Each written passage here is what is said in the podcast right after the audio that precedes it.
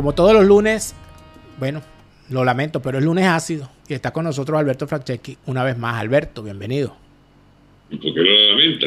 Bueno, este, para, lo lamento por lo que no les gusta, porque, si a alguien no le gusta, si acaso algún vecino se quiere molestar, aquí estaré con Franceschi para hacerlo callar. Doctor Franceschi, la semana pasada, la semana pasada, en nuestra, ya al final de nuestra conversación, en efecto tú manifestabas que de lo que estábamos hablando era imposible enmarcarlo en, en, una, eh, eh, en un contexto que no incluyera la debacle del el poderío militar, económico y hasta cultural de los Estados Unidos. Que lo que está pasando en Hispanoamérica puede vincularse directamente a estas políticas que se están viendo ahorita magnificadas por Biden, pero que, no las inventó Biden, porque la, cosa trae cola desde hace bastante rato.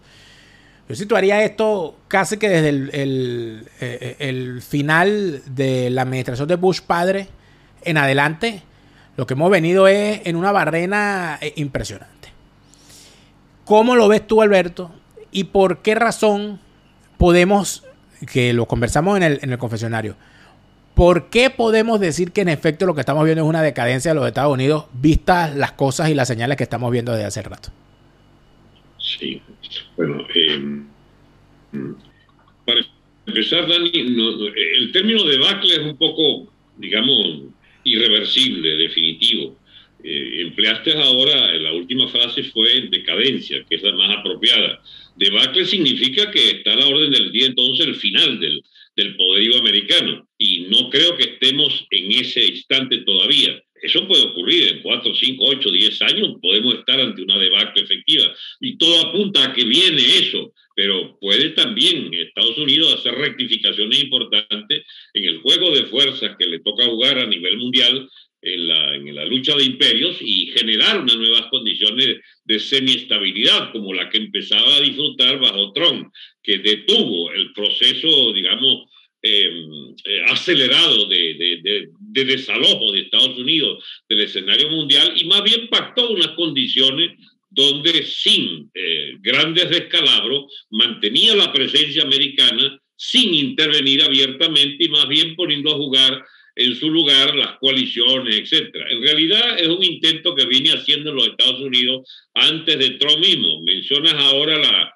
la coalición que sostuvo, bueno, no la nombraste, pero lleva implícita, bajo Bush padre, la gran coalición, la última gran victoria político-militar de Estados Unidos, estuvo asociada a aquel famoso gran cartel de países que invadió Kuwait contra, contra la ocupación iraquí y, y triunfó en tiempo muy fulminante y quedó incluso allí mismo también se generó la, las condiciones al final de ese conflicto para ver los límites de, esa, de ese operativo norteamericano, porque este, no, no desalojó a Hussein ni ocupó Irak, se limitó a hacerle unas condiciones bastante humillantes de rendición eh, por la expulsión misma de Irak, eh, del, de, la expulsión de Irán, de Irak, del, del territorio Kuwaití, este, y vemos entonces que esa expulsión de Irak de Kuwait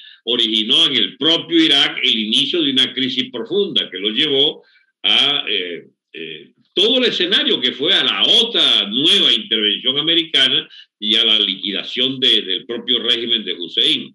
Bueno, ese escenario del Medio Oriente ha sido el escenario de la, de la digamos, mejor etapa y al propio tiempo de la decadencia irremediable de la hegemonía militar norteamericana. Siempre repetimos la frase, lo último explica lo anterior.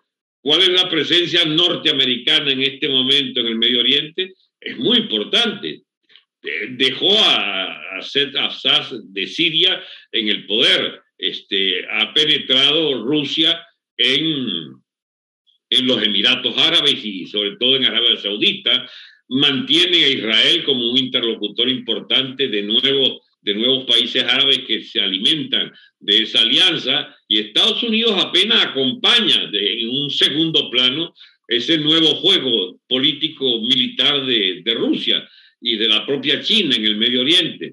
Irán no solo sobrevivió, sino que está en posición ahorita de desafiar algo a los Estados Unidos. Eh, pero las contradicciones fundamentales de esta etapa de la, de la, de la lucha de imperios, de la dialéctica de imperios, se juega en el sudeste, en el, en Indo-Pacífico, pues, el sur de China, los mares de China, los mares contiguos a la, a la, hegemonía directa de China sobre su territorio e islas artificiales incluso que ha, que ha construido para edificar bases militares desde esas islas cuando no son islas reales que influencian ellos. Y entonces estamos en presencia de un imperio americano que mientras tanto habiendo perdido el grueso de su influencia en América hispánica y habiendo perdido toda su influencia en África, lo vemos entonces batirse en retirada con un reordenamiento de Europa a partir de lo de, de la guerra de Ucrania, donde efectivamente luce fortalecido, pero eso por cuánto tiempo? El tiempo que duraba la operación de que alguien pagaba aquella, aquella eh, digamos, estabilidad relativa que fueron los muertos de los, de los pobres, ¿cómo se llama esto? Eh, ucranianos. Es Irak, eh, perdón, es Ucrania la que paga la cuota de muertos de esa nueva estabilidad norteamericana. Ellos se limitan a mandar armas y a mandar, digamos, dinero. Y todos los países de Europa se alinearon con ellos. Es como si estuviésemos viendo, es como si la Guerra Fría regresó, pero con otros actores, o, o simplemente nunca terminó, sino que hubo una tregua porque, eh, o, un, eh, eh, un acomodo de los actores. Es como si la Guerra Fría, por lo menos en cuanto a las técnicas, estas cuestiones de que la guerra no se libraba entre las dos potencias, sino que se libraba a través de terceros, donde mm, Estados Unidos invadía Vietnam y la Unión Soviética no intervenía directamente, sino que a través de determinados apoyos lograba que Vietnam tuviese la fuerza para resistir. Eh, o al revés, cuando el, eh, eh, la Unión Soviética invadía Afganistán y de alguna manera los Estados Unidos a través de terceros apoyaba a los combatientes en contra de los rusos. Pareciera que estamos en lo mismo viendo la cosa en Ucrania, ¿no? Se parece, pero hay una nueva relación de fuerza. Y lo determina precisamente que esas llamadas guerras proxy, o sea, guerras a través de terceros, se, se definen en la arena internacional cada vez más contra Estados Unidos, este, incluida, incluida Ucrania, porque el perdedor de esta guerra de Ucrania va a ser Estados Unidos y Alemania, que ya es su primera víctima por cuanto empieza una debacle de la economía alemana que ahora se conocerá en el invierno su enormidad, la enormidad de esa crisis de toda Europa en general. Pero eso es adelantarnos un poco a las consecuencias, a la, nueva situación mundial que se está abriendo. En realidad, eh, siempre hubo una guerra fría a través de, de, terceros actores empleados por las grandes potencias y vemos efectivamente los escenarios que tuviste, pero últimamente Estados Unidos no se compromete directamente en, en los conflictos, sino ya desde, desde el Egipto, este, desde el palo que se llevó en Vietnam, y en, y, en Afganistán, donde no pudo ganar esa guerra, y la de Vietnam tuvo que pactarla en contra de sus intereses, bien, vemos entonces, en África hace rato se fue de, de los conflictos, digamos, clásicos, candentes de África. Este, estuvo en lo de Libia, pero desde el Egipto, bombardeando al lado de las potencias europeas eh, el régimen de Gaddafi, que, que terminó destrozando, pues destrozó el país de paso y lo que dejó fue chance a que Rusia e Irán sean los que controlan actualmente los, campos de, de, de, la economía y de la política eh, libia. Bien, si tú sacas una cuenta del panorama mundial, hay un retroceso histórico de Estados Unidos. Hay un posicionamiento económico muy fuerte de China a nivel mundial, ya copó toda el África y está copando ahora América Hispánica, está penetrando eh, hasta donde pudo Europa y la, política de llamada ruta de la seda. Ganaba cada vez más espacio hasta que ya tocó agarrarse un primer puerto europeo, que es el puerto del Pireo allá de, de, de, de Grecia, y entonces veíamos a, a, China en una, en una posición de ofensiva, que se complementa con su penetración cada vez mayor en el centro Asia.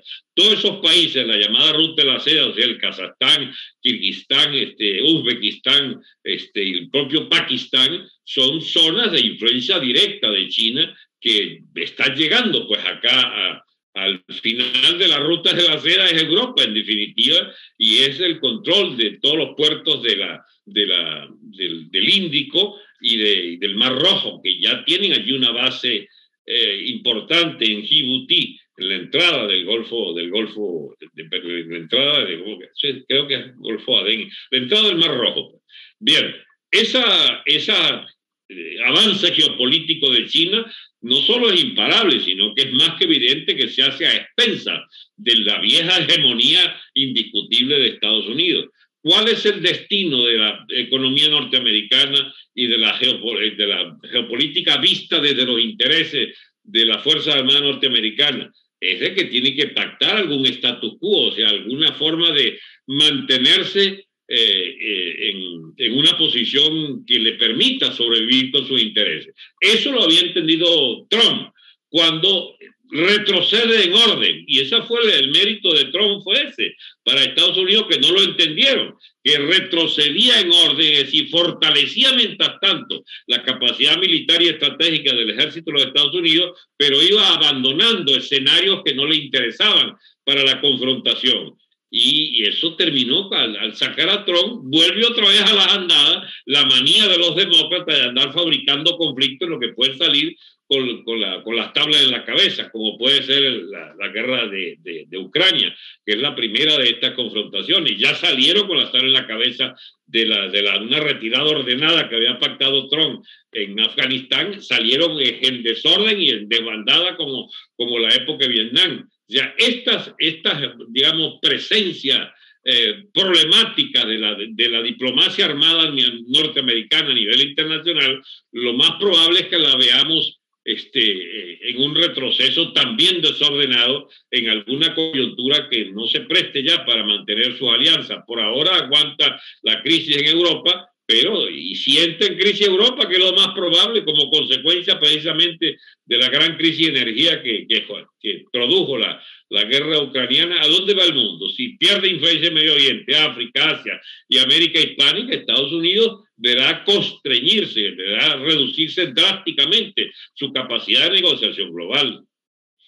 Pero es que fíjate tú que el, el eh, o sea, lo que, lo que está en el fondo, porque mucha gente puede pensar, Alberto, que uno, bueno, pero los Estados Unidos es apenas un país, hay otros países, cada quien tendrá que buscar la manera. Cuando un imperio... él lidera la coalición. Claro, que, cuando, que, que, normalmente cuando un imperio decae, bueno, siempre surge otro, etcétera, etcétera. Sí, pero el asunto es que yo no veo que estemos hablando de una decadencia eh, solamente de los Estados Unidos, es que estamos hablando de una eh, de una entrada en crisis, yo creo que definitiva, del el modelo del, eh, o de lo que llaman el orden mundial establecido después de la Segunda Guerra Mundial. O sea, aquí tú no puedes, tú no puedes mantener, no se puede hablar de un mundo multipolar y todo aquello que, con lo que se llena la boca, tanto, eh, sobre todo Rusia, manteniendo a Japón, Alemania, e Italia todavía con las restricciones a su soberanía en el tema militar eh, eh, como, como contempla el orden mundial posterior a la Segunda Guerra. O sea, eh, es que, es que es inviable. O sea, ya ese orden es inviable. ¿Para qué sirven organizaciones como por ejemplo la ONU, como la OEA?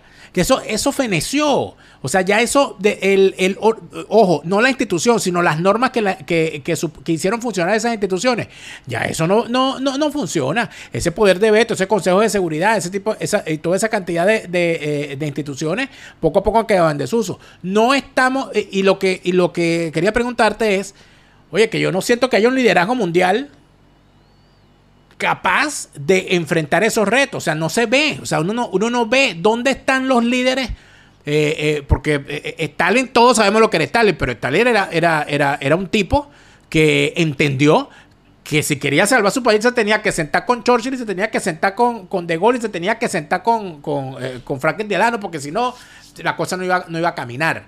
Yo no veo esa voluntad ahorita en el, en el, en el liderazgo mundial. Porque es una coyuntura de desorden de todas las viejas relaciones, de todas las viejas alianzas. Eh, en realidad la pregunta que hay que, que, hay que hacerse es, derrumbándose como has constatado el viejo orden, ¿cuál es el nuevo? ¿Cómo se diseña el nuevo?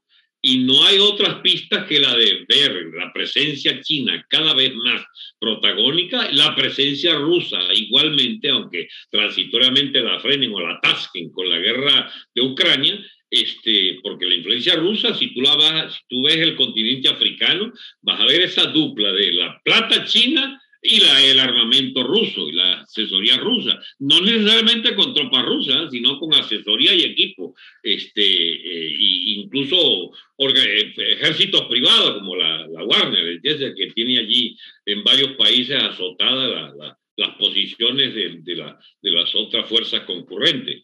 Ahora, el futuro inmediato, ¿qué es lo que presagia?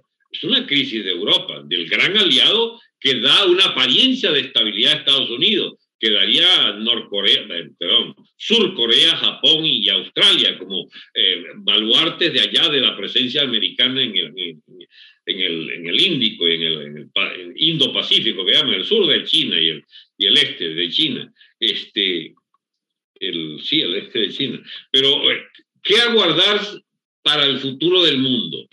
¿Qué alianza puede, qué organizaciones? A lo mejor las organizaciones van a ser cada vez más de adorno. Esas Naciones Unidas es una ineficiencia completa y total. Pero va a haber más guerras. Va a haber, mientras el Partido Demócrata esté allí o la óptica que, que pone el Partido Demócrata en primera línea, mientras la coalición de fuerzas internas de Estados Unidos determine que debe intervenirse y tenga acompañantes europeos que asuman esos riesgos, bueno, van a haber entonces nuevos conflictos. El futuro es de guerra y de desorden, no de paz, orden y, y estructuración de, nueva, de unas alianzas sólidas que duren décadas, como fue la que venía de la Segunda Guerra. Es decir, que ese, ese principio de la convivencia pacífica en momentos como este salta por los aires.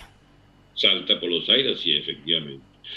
¿Cuál es el pronóstico más probable? ¿Viene una larga etapa de paz ordenada en, el mundo o viene una etapa de guerras? Esto incluso lo analizaban ya los viejos marxistas, Lenin y Trotsky. Es una, es una etapa de la humanidad, decían ellos, con la fase suprema del capitalismo, una fase de guerras, revoluciones y fascismo, decía, decía Lenin y decía Trotsky también. Y es efectivamente lo que ocurrió. Ahora, una vez que el imperialismo sigue, norteamericano y europeo, sigue presente en la lucha mundial, este, ¿a qué debemos atenernos? ¿A una, a una paz armada como fue estas décadas pasadas o al desencadenamiento de nuevos conflictos. Y es que tienen una particular predilección las potencias en ponerse alineadas unas contra otras en los países que tienen estos conflictos imparables. En la zona del Medio Oriente es una demostración fehaciente. Pueden cambiar las alianzas, pero el, el, problema de fondo subsiste. Es explosivo el Medio Oriente y es explosiva toda África. Y están convirtiendo en explosiva América Hispánica también. ¿Cuál es el futuro de Argentina, por ejemplo? Ya entró la India, perdón, ya entró China, entró Rusia, a la chita callándose tiempo, este, de la época de los militares, eh, de Videla, etcétera, había de influencia rusa allí limitada, eh, pero existía. Y ahora entonces Estados Unidos se, se, bate un poco en retirada. Pero ¿qué viene en Argentina? Es una crisis descomunal la que está generándose con esta política de, de Fernández y compañía, que no por azar se empieza a recostar es de China y de Rusia para sobrevivir porque pueden pagar la factura del desorden y de la estupidez política de esa, de esa dirección kirchnerista de, del poder en Argentina. Pues mira, viene una bancarrota en Argentina. El, el Bolsonaro, a ver, ese es el ejemplo, digamos, de, de los de los que están en desorden. El que está en orden relativo, que es Brasil. ¿Para dónde agarra Brasil? Fíjate tú que con un esquema totalmente distinto del ámbito político se recuesta también es hacia China y Rusia. El propio Brasil, el aliado más sólido que tenía, que tenía hasta ahora Estados Unidos en, en América Hispánica, o en América Ibérica. Pero este, es un hecho que Brasil vio de repente que sus intereses históricos, en última instancia, no pueden descansar ya sobre la estabilidad de los intereses norteamericanos que están en plena bancarrota. Pero eh, fíjate tú que el, además de eso, tenemos otro, otra, otra situación. Que se supone que en la mayoría de los países de quienes dicen ser democráticos y estar a favor del mundo libre, es decir, los opuestos, los modelos opuestos a Rusia, China, a Irán, donde las elecciones son una ficción, aunque las elecciones son ficción en todas partes, como, como que estamos viendo últimamente, ¿no? Siempre lo fueron. Pero de alguna manera, en otros países está el tema del arbitrio del poder a través de elecciones, cosa que en realidad en Irán no preocupa, ni siquiera para la galería. O sea, Irán no se preocupa en mostrar que ellos tienen unas elecciones transparentes y tal. Eso, eso a ellos no les interesa mostrarlo. Ni lo le interesa a Rusia, ni mucho menos a China. En otros países sí, con sus bemoles. Entonces tú, hablas, tú me hablas de Brasil, el tema Brasil, pero tenemos en el tema Brasil, bueno, una campaña electoral que acaba de arrancar donde Lula amenaza con regresar al poder. Donde vemos una cuestión en Argentina donde los escándalos de corrupción bueno, están acabando con, eh, con, los Kirchner y todos los números indican que esa gente no continúa en el poder para las próximas elecciones. Pero el asunto está, hay intereses, hay, hay un, eh, eh, hubo en un momento, o sea, que uno estaba perfectamente claro cómo pensaban los socialdemócratas de, de Hispanoamérica, cómo pensaban los comunistas y cómo pensaban los socialcristianos o los demócratas cristianos. No sabía para dónde iban. En este momento no vemos alianzas porque no, vemos, no vemos, o sea, no, nos damos cuenta que puede aparecer retratado con Putin tanto Maduro como, como Bolsonaro, como, como Alberto Fernández de Argentina. ¿Hacia dónde se mueve Hispanoamérica en medio de todo esto, Alberto? Bueno, yo creo que parte de las claves de las incógnitas que hay planteadas, cómo resolverlas, tiene mucho que ver con esto del famoso orden mundial. ¿En qué se basaba el, viejo orden mundial? Capitalismo y sistema político de elección libre, etcétera, etcétera. ¿Esa es la norma para el, para el nuevo orden internacional? Parece que el capitalismo ya no es una opción, no que no sea la opción, no deja de ser la opción de todos, de todos, porque no hay economía posible sin el capitalismo mundial. Y lo que está en, bancarrota es el sistema político, precisamente. Antes Estados Unidos hacía eh, músculo, digamos, con esto de propiedad privada, libre, libre cambio, etcétera, y e instituciones electorales y parlamentarias, etcétera, etcétera. Bueno, ya Rusia y China han determinado que lo del sistema de propiedad y las relaciones comerciales, digamos, de tipo capitalista, ya son hegemónicas. China también. Y queda el modelo que es más simpático a regímenes autoritarios que a regímenes democráticos, que es el sistema chino. En África no es por azar y la política china es relativamente, yo no voy a decir que sabia, pero es bastante oportunista en el sentido de que ellos no le piden lealtad de sistema político alguno, a nadie. Ellos le dicen, ¿quieres crédito? Yo te doy la plata. Yo te doy el crédito y te, te industrializo si quieres. Y, si quieres puertos y ferrocarriles, también. Y si quieres teléfono, también, etcétera. Cómprame chino, cómprame chino todo lo que puedas. Y, y el sistema político, no, no, nosotros no nos metemos en eso, sería la respuesta china. Por eso hay dictaduras feroces, gobiernos democráticos o lo que sea, alineándose con China y en cierto sentido es el mismo sistema de Putin, donde no preguntan el sistema político, sencillamente apoyan y ganan influencia directa. En África es el sistema. Eh, eh, no empezó con, la, con lo del régimen sirio, incluso en, en el Medio Oriente. Eh, Putin no le preguntó a, a, a, César, a Assad si quería o no quería abandonar el poder. Sencillamente dio por hecho que él quería continuar allí y lo apoyó sin discusión alguna, con toda clase de armas, hasta ganar incluso la guerra civil. Y vemos a, a César Assad manteniéndose en el poder. Y eso ha hecho con varios países africanos. De manera que este, esto del nuevo orden se parece más bien a una mezcla que no habían previsto es regímenes autoritarios, totalitarios incluso, más propiedad privada y, ¿cómo se llama? Y, y libre comercio o intentos de libre comercio.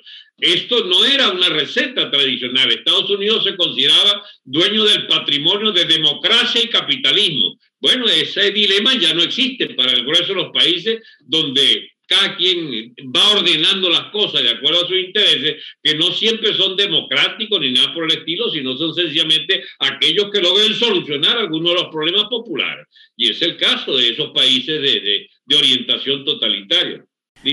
Pero, ¿y dónde está? Porque antes teníamos alternativas, Alberto.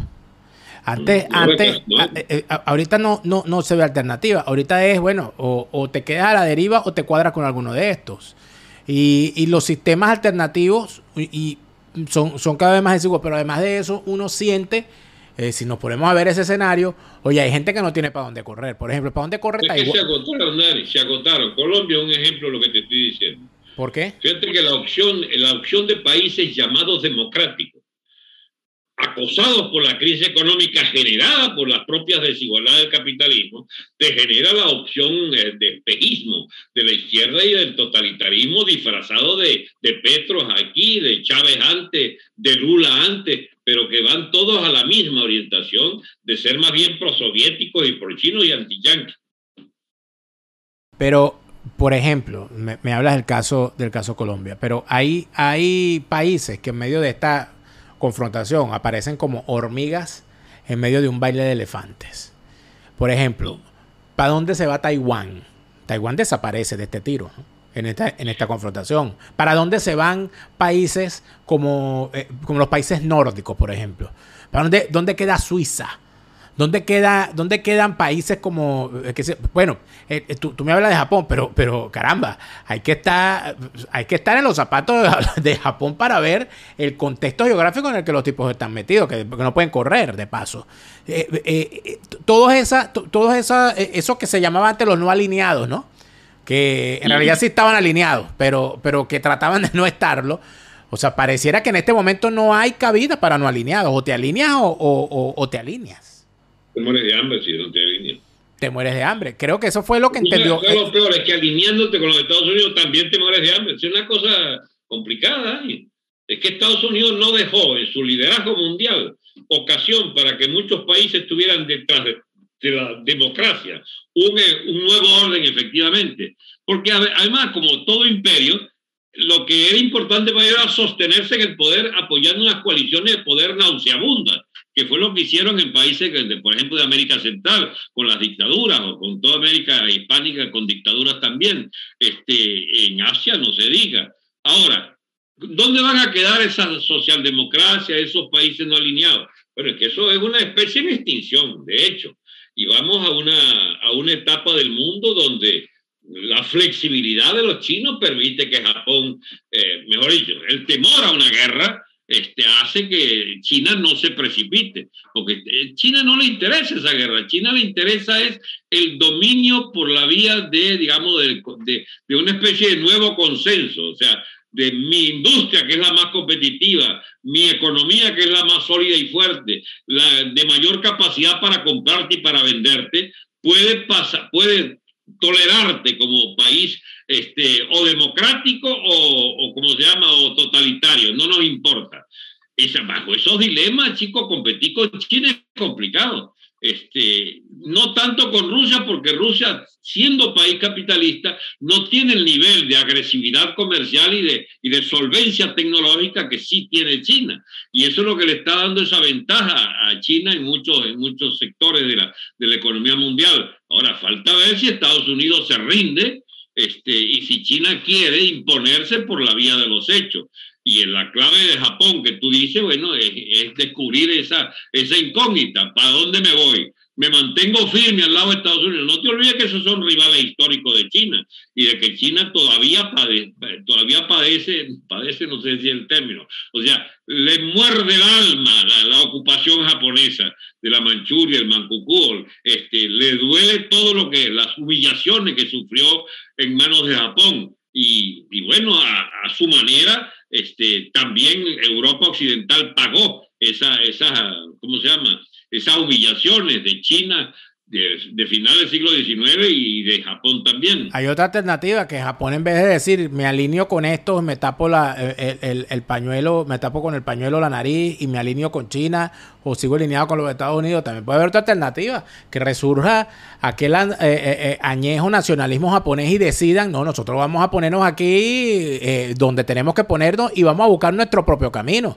Y termine, y termino eso convirtiéndose en algo que dentro de la región sería el remedio de cuestiones que hemos visto en el pasado, porque la historia, la historia de esa región y de las pugnas entre, entre China y Japón no es de, eh, del 45 para acá, estamos hablando de, una cosa milenaria, ¿no? Por lo menos centenario, varios siglos. Mira, Daniel, pero el problema es que difícilmente puede uno hacer pronósticos sobre ese terreno, ¿eh? porque en realidad, ¿qué le convendría a Japón? Bueno, más o menos lo que ha hecho hasta ahora es un, es un puente norteamericano hacia China, es un puente de China hacia, hacia todo el, área pacífico. Es, es, una industria que se benefició de todo y es el financista también, el gran comprador de deuda. Estados Unidos está endeudado con Japón y, y con China de una manera que la gente no logra calcular esa vaina. Son miles y miles y miles de, de billones los que están en, en, en la deuda la deuda norteamericana. Así que ese es el otro problema. El capitalismo es una montaña de papeles que, que, el día que se que hacen la factura del cobro, Estados Unidos no tiene capacidad para pagar toda esa vaina. La puede pagar en 10, 15, 20 años con una ocupación, qué sé yo, o una, una venta masiva de todos sus activos industriales y, y tecnológicos a, a China, a, a Japón o a quien sea. Pero definitivamente han hecho, han construido un monstruo de, de, parasitismo económico y de parasitismo social que por supuesto se expresa en esa decadencia no aparentemente eh, hegemónica, pero que sí es de hecho la que fundamenta el grueso de la, del diseño político norteamericano. Toda esta pamplina del Partido Demócrata y esa estupidez política de volcarse a la izquierda, ¿qué, qué es eso? Y todas esas líneas editoriales de, de, la prensa norteamericana, el New York Times, Washington Post, ¿qué es lo que refleja? Una especie de palos de ciego, chicos, buscando de dónde agarrarse, porque históricamente están malditos ya. Este, ahora, eh, ¿qué puede salvarlo? Una gran reforma interna. Se las propuso Trump y no la aceptaron. En esa oportunidad, puede ser que la acepten ahora a partir de noviembre, donde pero mal comenzaron allanándole la casa a Trump por primera vez y le allana la casa a un presidente. Pero fíjate algo, eh, ya aterrizando y para, para, para concluir. Vista las cosas de esa manera, visto que Estados Unidos ya no es el paraguas protector, un paraguas protector para nadie, ni siquiera para los propios habitantes de ese país y para sus propios ciudadanos. Podría explicarse entonces que el chavismo no tenga más remedio que seguir donde está seguir alineado donde está. Porque ¿qué incentivo tendría el chavismo para abandonar el camino del bandolerismo en el que anda con el apoyo de China, Irán, eh, eh, Rusia, por pasiva o por activa? Y caer en los brazos de los Estados Unidos cuando los Estados Unidos no protege a nadie. ¿A cambio de qué? ¿A, cuenta de qué? No podría entonces preverse que todos esos intentos van a fracasar. Y no podría también pensarse en que si algo requiere un liderazgo político opositor genuino, es entender esa realidad internacional para saber dónde se van a marcar. Porque no, es imposible pensar en derrocar al régimen chavista sin entender esa situación internacional. Porque sí, porque sí. Si, lo que se y, se entiende entonces lo colosal, el colosal fracaso que fue el gobierno interino precisamente por las ubicaciones que, eh, que eh, eh, con las que se enchufó. Sí, mira, pero eso, como siempre planteas varios temas que uno no haya por dónde agarrar. Mira, Daniel, la, la, estupidez política de la MODI y, del señor Guaidó en particular, ese nunca entendió ni siquiera dónde estaba parado, chico. ¿Bien? Porque quisieron hacer una política recostado a Estados Unidos, pero al propio tiempo eh, pendejeando por ahí para ver si lograban con Europa y la socialdemocracia. O sea, ellos, ellos hicieron política como para hace dos décadas. Y, y la nueva realidad era que a donde había que ir primero, primero, era, además de Washington, ir a Moscú, ir a Pekín, a ver qué quedaba ahí de oportunidades para presionar al régimen chavista. Y tenías que ofrecer a China y a Rusia las ventajas de, de desencajar, ¿cómo se llama? De, de, desembarcar, de abandonar ese barco del chavismo en putrefacción. eh, el chavismo es, es, solo, es solo deuda para, para Rusia y para China, es solo desorden, es solo incógnita, ahí no hay nada sólido que pueda haber ganado ellos. De hecho, se transformó en un régimen delincuente que no puede pagar sus deudas con Rusia y China. De manera que el que quiera alinear futuras orientaciones en la política venezolana, además de Estados Unidos, tiene que entender la nueva multilateralidad con China y, y, con Rusia. Y comprender ese fenómeno es comprender la situación internacional, que no pasa por un alineamiento automático, salvo que lo quiera hacer de verdad efectivo, y salvo que en Estados Unidos haya una dirección que quiera lo mismo. En el caso Trump, por ejemplo, ¿qué es lo que debió hacer la MUD cuando gobernó Trump? Y ese chico allá y pararse firme decirle, mira, tú garantiza la vaina, ¿verdad? Para dar un tarajón ahí, una intervención militar limitada o como sea. Bueno, vamos a, estar, vamos a echarle pichón. Pero no lo que hicieron fue, chicos, hacer trampa y alinearse con los bolsas del Partido Republicano, con los rinos, eh, para ver cómo, cómo jugaban ahí, y pero mantenerse en el Partido Demócrata como el, el jefe de la finanza, que era este muchacho Napoleón Napoleón no, chico, Leopoldo, Leopoldo Martínez, que terminó siendo uno de los, de los de la campaña económica de Biden. O sea, esa, esa dualidad de la oportunista hasta los tuétanos por la vía de intereses materiales es lo que arruinó la oposición venezolana. Que no fueron de verdad ni, ni siquiera pro yanqui, fueron unos oportunistas ladronzuelos de pacotilla y terminaron eh, haciendo molestar a todo el mundo con ello y dejando huérfanos a la oposición venezolana. Entonces, ¿cómo reconstruir eso? Bueno, para empezar a olvidarse de su oposición. Eso no existe en la realidad como, como un nexo orgánico con la realidad. Ahora, eso nos lleva a una alianza o a una propuesta de alianza con el chavismo.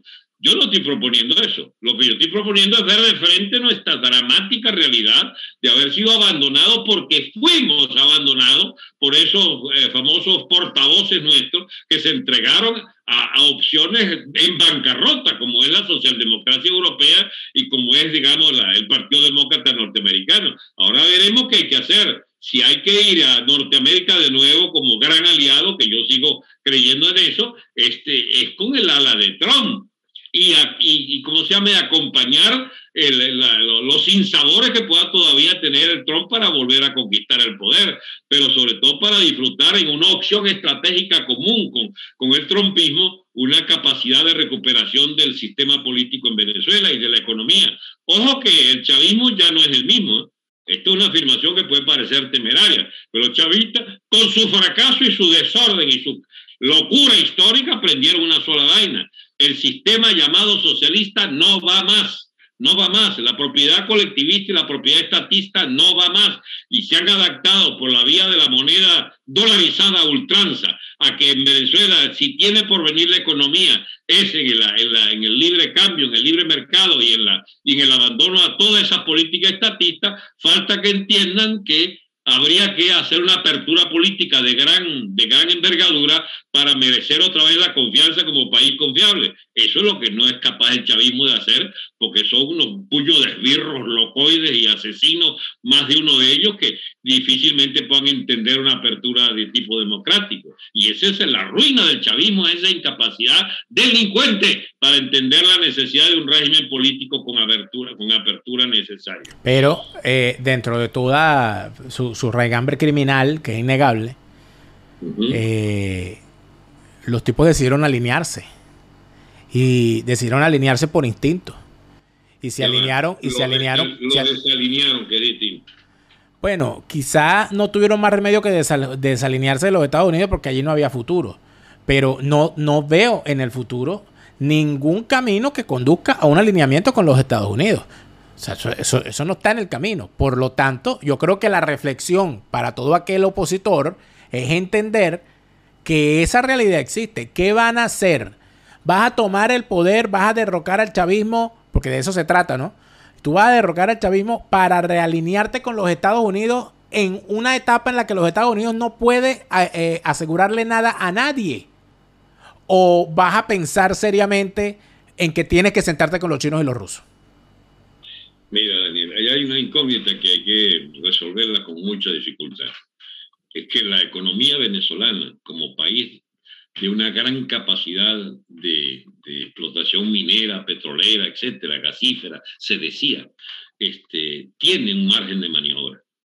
Y el Partido Demócrata está lleno de sabandijas tales que perfectamente puede ser un interlocutor válido para el chavismo en desorden y, en, y en búsqueda de una recuperación.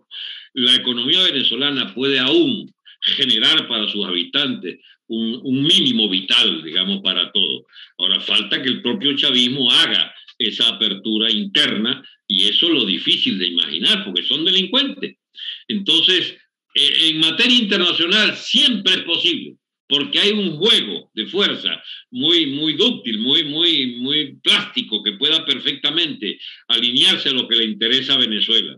Porque un país que tiene mucho que ofrecer, el problema es la clase política y está, estos eunucos que han dirigido y sobre todo la burguesía, la, la, la, la clientela política de derecha de Venezuela, es una, es una, es una élite tan pavoroso bajo nivel político y de ambiciones que no sirven sino para robar y a robar acompañante de los, de los más ladrones y de los más delincuentes. Si es el drama nuestro es que nuestra élite fue pulverizada. Aquella vieja élite que proponía empresa y hacía empresa se vio reducida al mínimo. Hay un germen de esa nueva burguesía, los que han sobrevivido y, y, todavía buscan hacer algo productivo en la economía, no los parásitos, sino algo productivo en, la, en, la, en el agro venezolano, por ejemplo, o en pequeñas eh, eh, artesanos, etcétera, que pugnan por tratar de tener una presencia en el mercado. Eh, habrá que ver si el grueso de nuestra recuperación económica no vendrá precisamente por influencia externa de, de sectores de la, de, la, de la, clase económica colombiana que, que, que, sea aceptada e incorporada a la producción de bienes internos por la vía de la fusión económica con Colombia que dé un otro chance, dé un segundo chance a, la, a las posibilidades de integración, etcétera. Pero todo eso son música del futuro. Lo concreto es que el chavismo se ha demostrado incapaz de entender nada fundamental. Si hubiera entendido lo que entiende ahora en la cuestión de la moneda, chicos, no nos hubiera agarrado el, país en bancarrota que nos entregan ahora. Ni siquiera nos lo quieren entregar. Es la, la, el, ¿cómo se llama? El escenario actual de una economía, chicos, en bancarrota que, que, la quisieron así, porque ese es el desastre de Chaviste eso, que hace 10 años, hace 6 años, hace 5 años, todavía podía Venezuela sin los efectos demoledores de la inflación y la pérdida de 5 y medio millones de habitantes que están contabilizados que se fueron los más capaces muchas veces en muchos sectores económicos y, y de, de capacidad profesional terminaron huyendo despavoridos, bueno, esa, esa, ese desorden de una emigración calificada hubiera sido, digamos, imposible de, de, de, imaginar. Y ellos no solo imaginaron, sino que le empujaron a que efectivamente se produjera. Bueno, efectivamente nos han dejado un cascarón vacío de país, de economía, de, de países sin profesionales o con muchos profesionales en déficit, etcétera. Que, yo no sé cómo se va a arreglar. Tengo la idea de cómo pudiéramos arreglarlo, pero empieza por este, echarle baigón a toda esta clase política actual, de gobierno y de oposición. Exactamente. Y echarle baigón significa echarle baigón, es decir, asfixiarles de tal manera políticamente que no sean capaces todavía de resistir una, un reordenamiento de la economía y, de la, y del Estado venezolano. Y que no se paren más nunca, porque si se vuelven a parar, la, vuelve, la vuelven a hacer. De eso estamos completamente seguros. Alberto, ha sido una magnífica conversación, te agradezco mucho porque eh, nos ha permitido aclarar muchas cosas. Y yo estoy seguro que a la gente le va a interesar muchísimo todo lo que se habló el día de hoy. Y bueno, seguiremos, porque lo que queda es seguir, porque estos temas no son tocados eh, eh, ni en los grandes medios, ni son discutidos tampoco, ni se lo va a escuchar usted hablando a ningún politiquero. Eso, no, eso, eso yo sí le aseguro que no lo va a escuchar en ninguna parte. Son tarados, chicos. ¿Cómo? Son tarados no han, ni siquiera son capaces de comprender el mundo en el que viven. Eso es lo que a mí más, lo que a mí más, más, me alarma. Gracias, Alberto, por esta eh, conversación. A ustedes, amigos, eh, gracias por habernos acompañado una vez más. Por supuesto, estaremos aquí, estamos aquí todos los días a las 8 de la noche, eh, hora de Venezuela, en este canal. Daniel Lara Farías presenta. Gracias por suscribirse, gracias por activar las notificaciones. Muchas gracias por habernos ayudado a crecer y haber traspasado ya 220 mil suscriptores. Muchas gracias a quienes se suscriben a nuestra cuenta en Patreon. Si ya tú estás suscrito a nuestra cuenta en Patreon, está viendo este programa tres horas antes de su estreno. Sin comerciales y los dos segmentos juntos. a la hora eh, precisa, en el momento preciso, antes de que se estrene en YouTube. Ya eso es una ventaja para todos los suscriptores. Hay muchas más, dependiendo al plan al que te afilies. Muchas gracias por habernos acompañado. Nosotros volvemos mañana. Chávez no. Hasta mañana.